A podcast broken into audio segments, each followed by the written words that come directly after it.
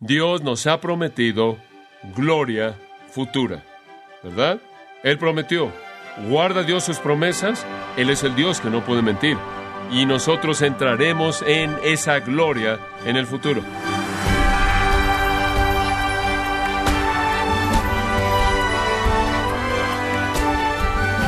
Le damos las gracias por acompañarnos en su programa Gracias a vosotros con el pastor John MacArthur. Cuando se trata de la salvación eterna, algunas personas piensan que Dios actúa igual que cualquier mortal, inconsistente y cambiante en sus decisiones. Yo le pregunto, estimado oyente, ¿qué le diría a una persona convencida que la salvación tiene condiciones? ¿Cuál es su convicción acerca de la seguridad en la salvación del creyente? Bueno, el día de hoy, John MacArthur ofrece instrucción bíblica, preparándolo con verdades convincentes acerca de la salvación en Cristo. Nos encontramos en la serie Seguridad Eterna, en gracia a vosotros. Abra su Biblia, si es tan amable, en Romanos capítulo 5. Ahora el apóstol nos da seis grandes eslabones en la seguridad del creyente.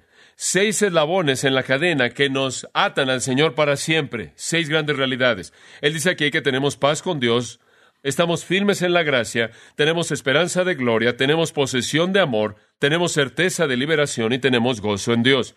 La primera está en el versículo 1. Justificados pues por la fe. Esto es a través del acto de creer en Jesucristo, eso es todo lo que está involucrado en la salvación desde el punto de vista humano. Simplemente creemos. A través del acto tenemos en primer lugar paz con Dios por medio de nuestro Señor Jesucristo.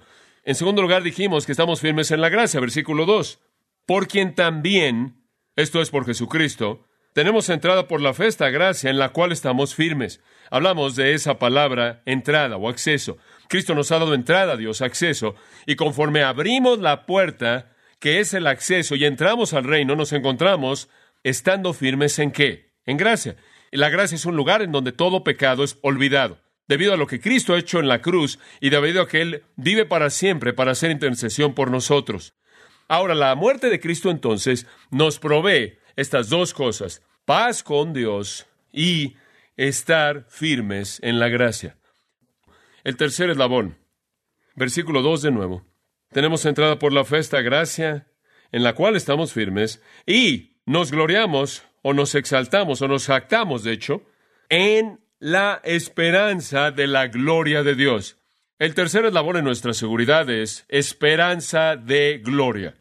Estamos seguros porque tenemos paz con Dios, estamos seguros porque estamos firmes en la gracia y estamos seguros porque se nos ha dado la esperanza de gloria.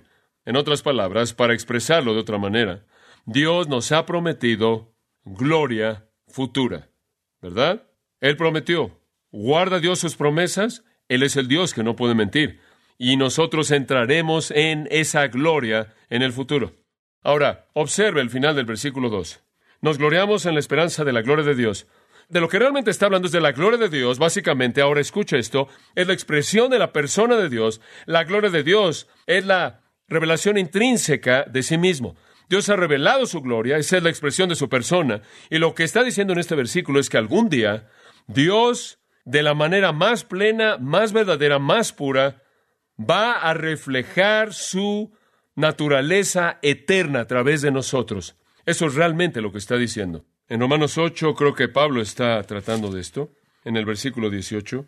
Él dice, lo que suframos en este tiempo presente ni siquiera debería ser digno de compararse con la gloria, y aquí está, venidera que nosotros ha de manifestarse. ¿En dónde se va a manifestar? En nosotros. En otras palabras, va a haber un tiempo cuando Dios, sin estorbo alguno, sin encubrirlo en absoluto, va a poder derramar a través de nosotros una manifestación eterna, infinita de su gloria. Esperamos eso, versículo 19, Romanos 8, porque el anhelo ardiente de la creación es el aguardar la manifestación de los hijos de Dios. No, no podemos hacer eso ahora. Tenemos este tesoro, le dice Pablo a los Corintios, en vasos de barro en este momento. Hay limitación ahí. Y entonces estamos esperando y estamos esperando y esperando y estamos gimiendo y gimiendo y la creación entera está esperando. Versículo 23 dice, para la adopción, la redención de nuestro cuerpo, porque en esperanza fuimos salvos. ¿Y cuál es nuestra esperanza? que vamos a perder nuestra naturaleza humana, que vamos a perder los límites de la carne, vamos a perder el cuerpo, lo terrenal, y nos vamos a volver claros como cristal, personas eternas, a través de quien Dios puede revelar su gloria. Y el punto es que si Él lo llamó a usted y si Él lo justificó, Él lo va a glorificar a usted. Esa es nuestra esperanza. La consumación de nuestra redención el cumplimiento definitivo de nuestra salvación está conectado con la manifestación de la gloria de Dios en y a través de nosotros. ¿Sabe una cosa? Cuando usted lee acerca del cielo, usted lee acerca del hecho de que no hay lámpara en el cielo, ¿sabe una cosa? Que no hay luz ahí porque el Señor es la lámpara del cielo, el Señor es la luz, y conforme usted lee acerca del cielo, descubra que todo es transparente en el cielo. Las calles de oro son transparentes, los cimientos, las capas y demás están hechos de joyas a través de las cuales la gloria misma de Dios va a radiar. Digo, el cielo debe ser como una corona incomprensible, refulgente, brillante de joyas, con la gloria de Dios radiando desde adentro a través de todo elemento que refleja. Y usted y yo vamos a ser un poco diferentes de eso. Vamos a estar inmersos en todo ese despliegue increíble de gloria nos vamos a convertir en reflectores eternos de la majestad y gloria plenas del Dios infinito mismo. Y sabe una cosa, es difícil hacer esto en esto, ¿no es cierto? Es imposible, y esa es la razón por la que gemimos esperando la redención de nuestro cuerpo, porque nuestros cuerpos estorban ese reflejo, ¿no es cierto? De la gloria de Dios. Y sea que usted lee en las escrituras acerca de la venida de Jesús, siempre viene en poder y gran que gloria, esa gloria refulgente que será radiada a través de nosotros. En Romanos 8, 29 dice que esa gloria es definida de esta manera. Seremos conformes a la imagen de su Hijo. Ahora no estoy seguro de lo que todo eso significa, pero lo que sea, vamos a ser exactamente como Jesús. Y mi propio sentimiento personal, como usted recuerda, es que cuando Él subió al monte de la transfiguración e hizo a un lado su carne y reveló la plenitud de la gloria de Dios, y literalmente fueron sacudidos hasta la médula con el asombro profundo de lo que ellos vieron, y Él les mostró su gloria, Dice, y creo que esa es la realidad esencial del Cristo glorificado y vamos a ser así. Y esto se vuelve un tema maravilloso a lo largo de las Escrituras. Segunda de Corintios, capítulo 3, versículo 18, un versículo que escribo debajo de mi nombre cuando lo firmo, un libro o algo así. Nosotros todos, mirando a cara descubierta como en un espejo la gloria del Señor, somos cambiados a la misma imagen de un nivel de gloria al siguiente. Como puede ver, conforme vemos la gloria del Señor aún ahora, estamos siendo cambiados. Y la ilustración, claro, fue Moisés. Él subió al monte, Dios estuvo ahí. Él se reveló a sí mismo a Moisés y cuando Moisés vio la gloria de Dios, ¿se acuerda de lo que pasó? Él estaba reflejando la gloria en su rostro, en todo su rostro, y él descendió del monte, pero él no lo sabía y dice que su rostro brillaba como un foco. Y la gente decía, ah, usted sabe. Y él dice que cubrió su rostro porque la gloria se desvanecía. Y él no quería que la gente viera que la gloria se desvanecía. Como puede ver en estos cuerpos, en estos instrumentos humanos, la gloria se desvanece rápidamente cuando viendo la revelación del el resplandor de Dios en el monte no duró en el caso de Moisés, pero vendrá un tiempo cuando vamos a ser levantados de un nivel de gloria a otro nivel de gloria, a otro nivel, y finalmente ese nivel definitivo de gloria, cuando nos convertamos a imagen del Señor Jesucristo y podamos manifestar la gloria total, refulgente de Dios mismo. En Filipenses capítulo 3, versículo 20, nuestra ciudadanía está en los cielos, desde donde esperamos al Salvador. Estamos esperando al Salvador del cielo, el Señor Jesucristo. Ahora escuche, quien cambiará el cuerpo de la humillación nuestra. Ahora, ¿qué va a hacer con esto? Él lo va a hacer a semejanza del cuerpo de la gloria suya. Vamos a ser como Cristo, vamos a radiar la gloria divina de Dios. Simplemente es maravilloso pensar en esto. ¿Qué acerca de Colosenses 3:4? Dice, cuando Cristo, quien es nuestra vida, aparezca, entonces vosotros también apareceréis con Él. ¿Cuáles son las siguientes palabras? En gloria. Digo, no vamos a hacer estas criaturas pequeñas como somos en la actualidad, corriendo en este cielo de gloria. Digo, simplemente no vamos a ser lo que somos. Vamos a ser reflectores de la gloria. Vamos a ser como Jesucristo transfigurado. Oh, qué realidad tan maravillosa e incomprensible. Hebreos 2.10 va a resumir nuestro pequeño viaje rápido a lo largo del camino de gloria para el creyente. Hebreos 2.9 dice que Jesús vino, Él fue coronado con gloria y honra, y por la gracia de Dios, Él gustó la muerte por todo hombre, Él murió por todos, porque fue su propósito. Y dice ahí, para quien son todas las cosas y por quien son todas las cosas, escuche ahora, al llevar a muchos hijos a la gloria. ¿Cuál fue el propósito al salvarlo usted? ¿Cuál fue? ¿Llevarlo a qué? A la gloria. Es ridículo suponer que Dios salva personas y después cruza sus dedos y espera que llegarán a la gloria. Usted, si usted empezó, empezó para ser terminado. Usted fue redimido para ser glorificado. ¿Entiende usted eso?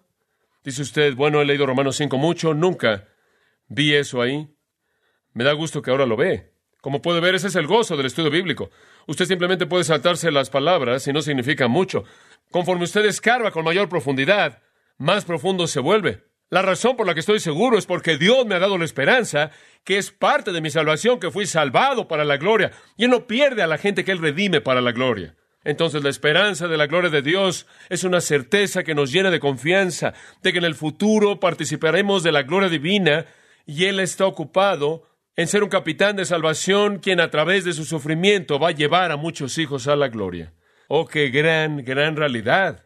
Cuán seguros estamos en esa expectativa. Sigo pensando en versículos en este tema, porque lo he estudiado por tantos años y mi mente está llena de ellos, pero Romanos 9:23 siempre me, me impacta como un versículo maravilloso. Dice usted, bueno, tiene que ganarse usted su camino para llegar a la gloria, tiene que mantenerse salvo. No, no, no, no. No, versículo 23 de Romanos 9 dice, y para hacer notorias las riquezas de su gloria. Ahora el Señor quiere mostrar las riquezas de su gloria. Ahora, ¿a quién se las va a mostrar? Escuche esto. Los vasos de qué? De misericordia. Que Él preparó, preparó de antemano, preparó de antemano cuándo? Preparó antes de todo, simplemente de antemano, antes de todo. Preparó de antemano para qué? Gloria. Ahora recuerda esto. Aquellos de nosotros que llegamos a la gloria, aquí somos llamados vasos de qué? Misericordia. Ahora, ¿qué asume la misericordia de nosotros? ¿Que no lo merecemos? Correcto. El punto es que aquellos que son ordenados para gloria, son ordenados para gloria a través de misericordia, no a través de merecerlo. ¿Ve usted eso? Entonces, estamos preparados para la gloria. Antes de que el mundo comenzara, yo fui preparado para gloria. Y cualquier otro pensamiento entiende de manera errónea la realidad de nuestra redención. Pablo, en 1 Corintios 2, versículo 7, dice, hablamos sabiduría de Dios en misterio, este es el nuevo pacto. Y él dice, la sabiduría oculta, la cual Dios predestinó antes de los siglos para nuestra gloria. Usted es salvo para ser glorificado. ¿Entiende eso? Usted es salvo para ser glorificado. Esa es la razón por la que Pablo dice, como lo leí antes, nuestra ciudadanía no está aquí, ¿verdad? Está ahí arriba. Simplemente estamos esperando para deshacernos de esto, para que podamos llegar ahí y entrar a la gloria. E inclusive cuando tenemos luchas en este mundo, 2 Corintios 4:17 dice, porque esta leve tribulación momentánea produce en nosotros un cada vez más excelente y eterno peso de gloria. Oh, me encanta eso. El Nuevo Testamento en su totalidad está cargado de gloria. Simplemente estoy aquí caminando por todos lados y me los estoy encontrando. Colosenses 1:27, Cristo en vosotros. ¿Qué significa tener a Cristo en usted? ¿La esperanza de qué? Gloria. Cuando Cristo entró en usted, fue para colocar ahí la esperanza de gloria. Oh, qué maravillosa seguridad. ¿Qué hay acerca de 1 Tesalonicenses 2, 12? Para que andéis como es digno de Dios, quien nos llamó a su reino y gloria. Como puede ver, nada más lo metió, lo va a llevar hasta el final. A usted. Oh, de una vez debemos ver 1 Pedro 5. Simplemente me encanta este tema. 1 Pedro 5, uno ruego a los ancianos que están entre vosotros, yo anciano también con ellos, y testigo de los padecimientos de Cristo. Y observe cómo Pedro se identifica a sí mismo. Esta es otra definición de un cristiano. Escribe esto en su libro de definiciones de cristiano, que soy también participante de la gloria que será revelada. ¿No es eso maravilloso? Somos participantes de la gloria que será revelada. Maravilloso. Participantes de la gloria que será revelada.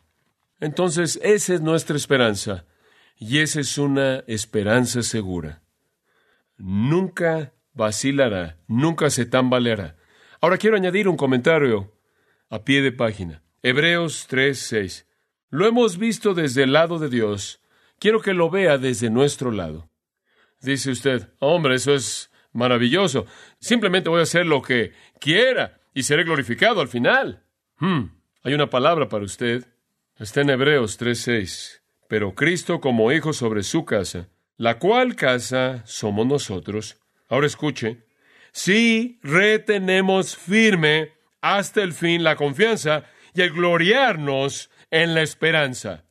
Ahora escúchame, la esperanza está segura por parte de Dios. Dice usted, ¿tenemos algo que hacer con ello? Nosotros probamos que pertenecemos a Dios de manera genuina si nos aferramos a nuestra confianza y el gozo de esa esperanza hasta el fin. Alguien que simplemente se desvía y se mete al pecado y simplemente se desvía y dice, bueno, me imagino que voy a ser glorificado al final, voy a vivir como quiera. Usted acaba de probar que usted nunca estuvo adentro para comenzar. Sí, Dios nos asegura, pero desde nuestro lado, verdaderamente somos la casa de Dios si nos aferramos a la confianza y mantenemos el gozo firme hasta el final. De tal manera que escuche, no solo Dios asegura a los suyos soberanamente, sino que implanta dentro de los suyos el poder del Espíritu de Dios que mantiene viva la esperanza y el gloriarse y la obediencia. Dios va a guardar su promesa para aquellos que son genuinos. Versículo 14 dice lo mismo. Porque somos hechos participantes de Cristo, con tal que retengamos firme hasta el fin nuestra confianza del principio. Ahora escuche, no está diciendo que usted se mantiene salvo por aferrarse. Está diciendo que usted revela que realmente lo es y permanece fiel. ¿Entiende la diferencia? Usted lo manifiesta. Desde el punto de vista divino, Dios se aferra a los suyos, pero desde el punto de vista humano, Él es el poder de aferrarse a esa confianza de manera firme, de aferrarse a esa esperanza, de regocijarse o gloriarse en esa esperanza, entonces estamos seguros.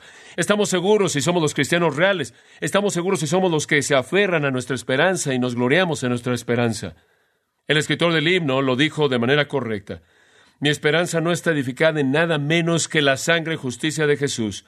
No me atrevo a confiar en el marco más firme, sino que descanso de manera total en el nombre de Jesús. En Cristo, la roca sólida, estoy firme. El resto del suelo es que arena movediza. Cuando la oscuridad no presenta su rostro amoroso, yo descanso en su gracia incambiable.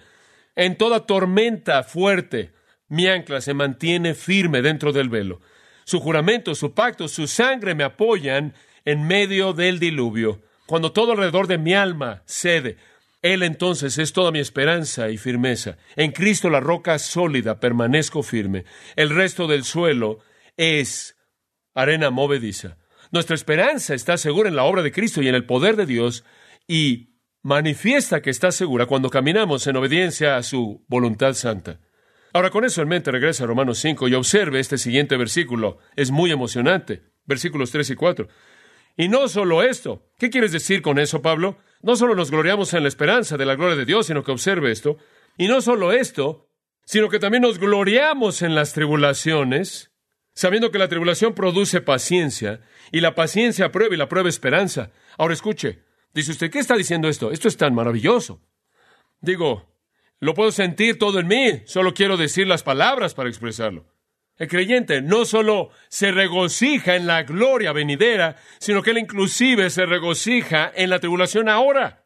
Porque la tribulación ahora produce el tipo de virtud que tiene una mayor capacidad de regocijarse acerca del futuro. Entonces Pablo dice, nos regocijamos inclusive en nuestra tribulación. ¿Por qué? Porque no importa lo que venga, no importa lo severo que sea, no importa lo devastador que sea, nunca puede quitar nuestra gloria prometida, nunca puede robar nuestra esperanza. Por lo tanto, nunca puede tocar nuestro gozo. Y entonces cuando la tribulación viene, no maldecimos a Dios como el resto del mundo, no cuestionamos a Dios como otras personas lo hacen, nos regocijamos en nuestra tribulación porque vemos en la tribulación un producto.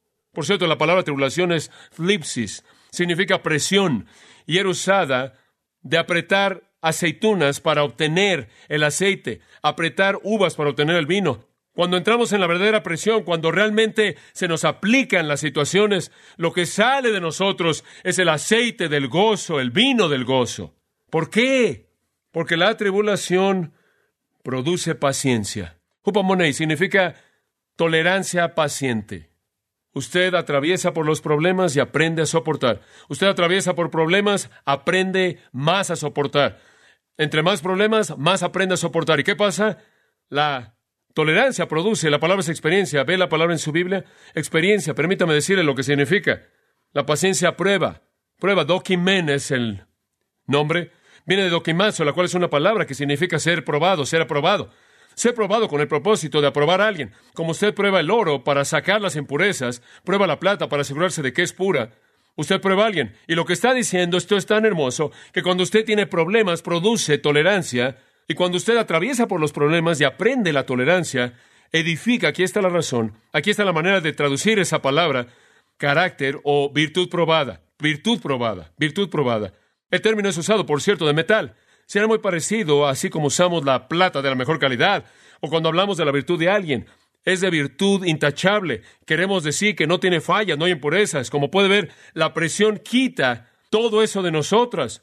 ¿Por qué? Porque aprendemos a confiar a Dios en las pruebas, aprendemos a confiar en Dios en el estrés, aprendemos a confiar en Dios en el dolor, y la tribulación no es un problema para nosotros. Por un lado es un honor sufrir por Cristo, ¿no es cierto? Por otro lado es un gozo aprender la experiencia de su poder sustentador en medio del sufrimiento. Incrementa nuestra fe, nos purifica, nos santifica, nos lava, nos fortalece.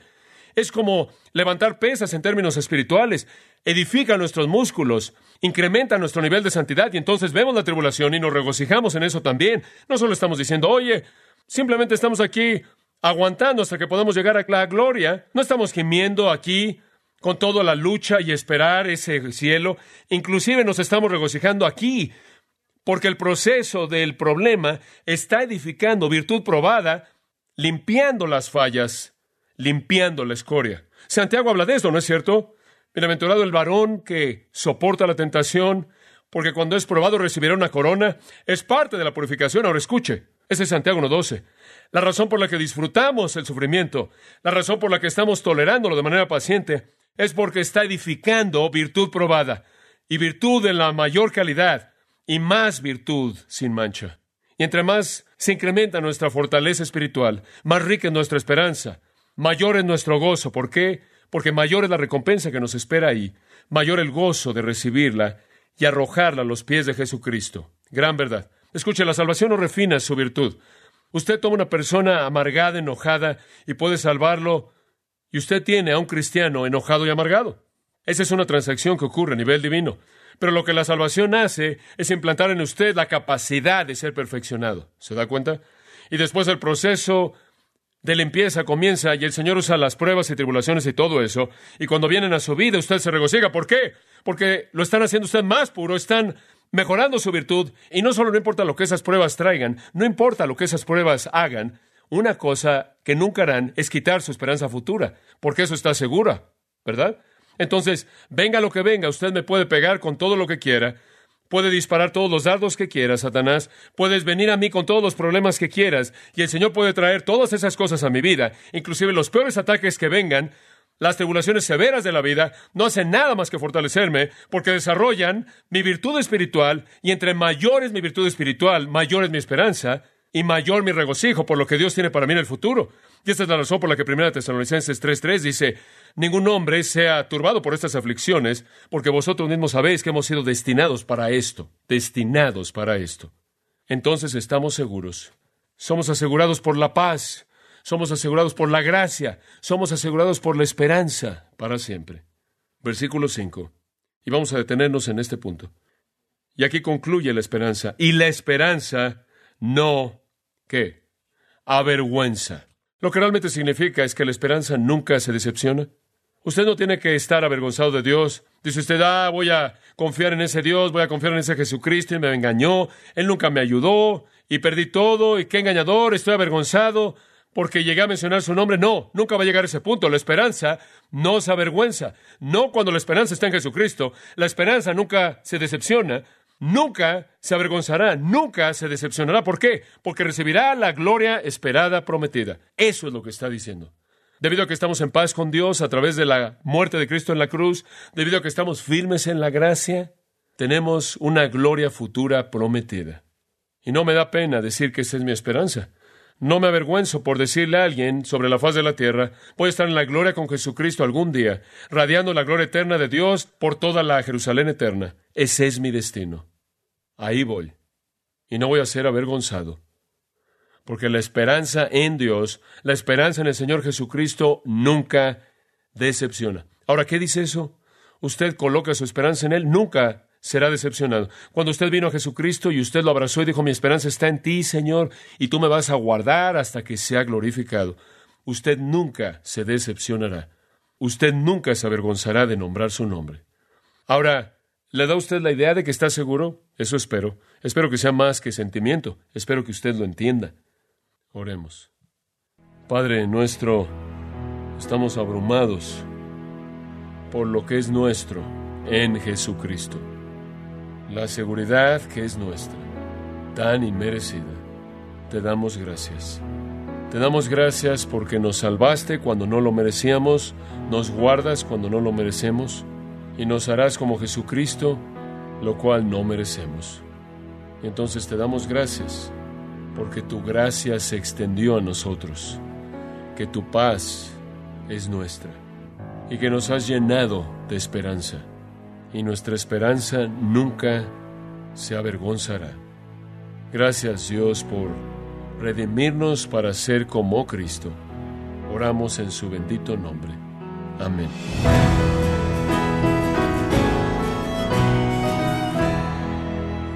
John MacArthur nos recordó que la salvación en Cristo no es como nuestras emociones que cambian, sino que está basada en las promesas de la palabra de Dios, que dicen, Dios no pierde a los que Él ha llamado.